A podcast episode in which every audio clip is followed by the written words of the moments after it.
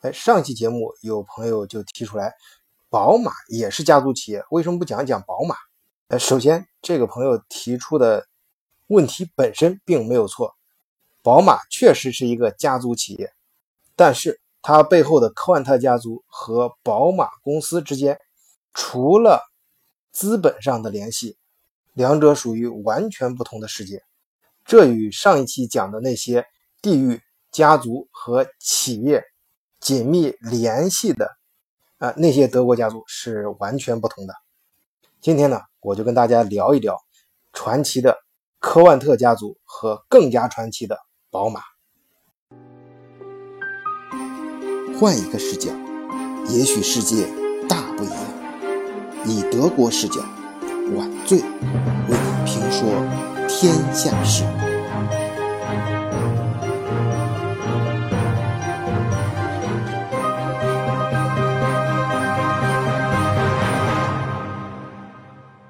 呃，首先我们看到宝马是个非常天才性的中文翻译啊，它的原文实际上是 BMW，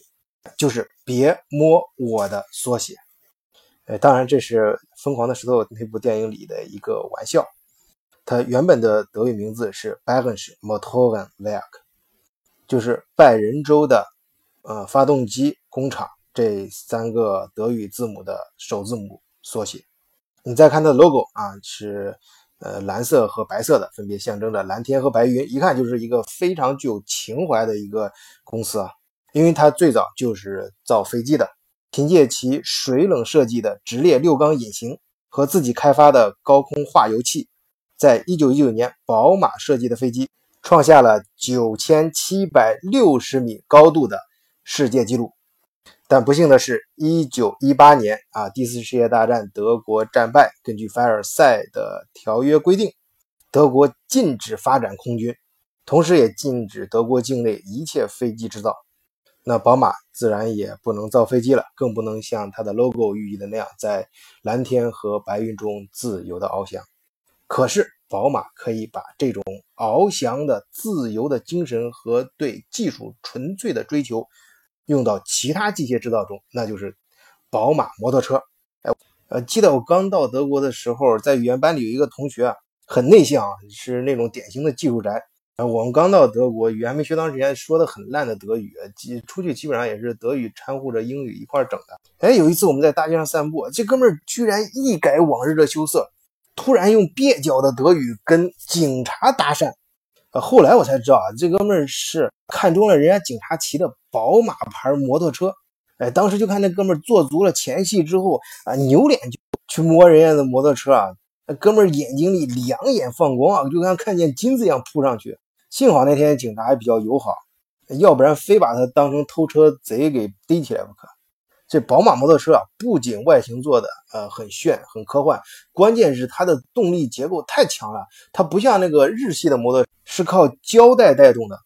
而宝马的是完全靠齿轮咬合在一起，纯机械能。你想，呃，如果是胶带带动的话，是通过。你这边的发动机传递把力量传递给胶带，胶带再带动的轮轴，而呃直接通过齿轮咬合的话，就是纯粹钢铁齿轮直接传递这种动能，那效率和呃加速度当然是一个质的飞跃，当然里面也含有大量的高科技啊。原理听上去简单，那你真正把它做出来，那可是另外一回事儿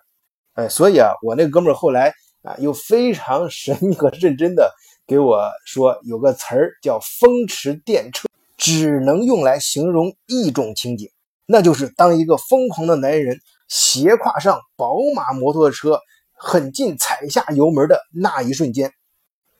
哎，我们回来讲宝马的历史啊。宝马公司在一战后虽然不能造飞机了，但是凭借其对技术狂热的追求和发动机引擎的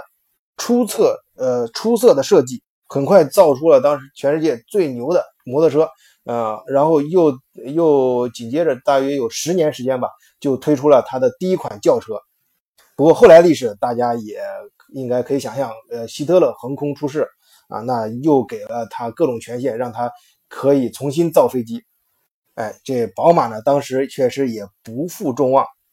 哎，可以毫不夸张地说，在第二次世界大战中，就是宝马的飞机引擎和发动机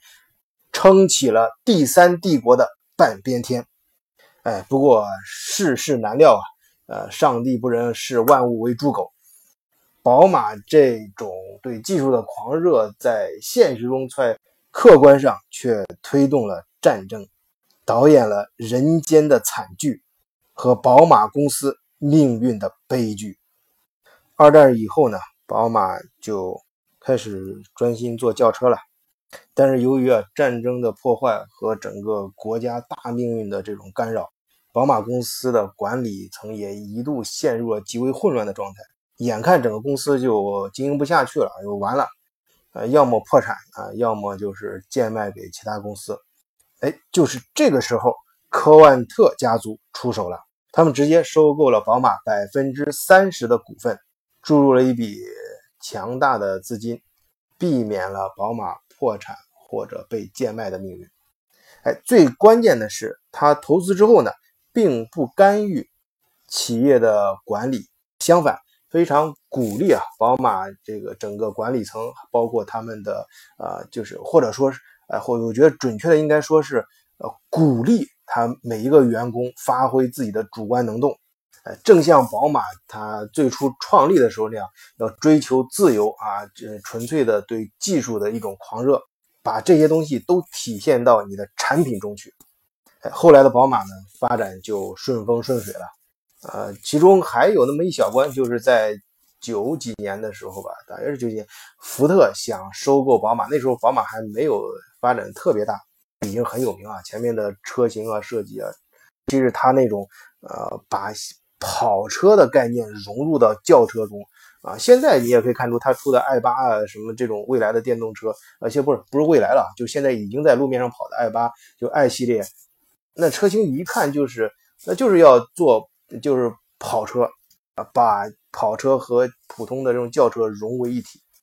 这一点啊也是大家应该理解。它做发动机，所以发动机出身的是飞机发动机出身的啊，所以他我们说开宝马坐奔驰。啊，就是因为传说当年奔驰是做坦克出身的，其实不是啊，其实最早的时候奔驰就已经在做轿车了，但是它的车比较大，所以很稳。呃，这宝马呢，它做发呃飞机出身的，所以它非常注重操控性、灵敏性。啊，当然这一点，就是喜欢操控的这种操控感的，呃呃，这种朋友肯定很喜欢开宝马了，呃，所以你开的时候很很有驾驶乐趣嘛。当然有些可能不太喜欢，因为这样的话会造成有些情况啊，有些车型那个车头摆的有点过过过了啊，就是摆的太灵活了，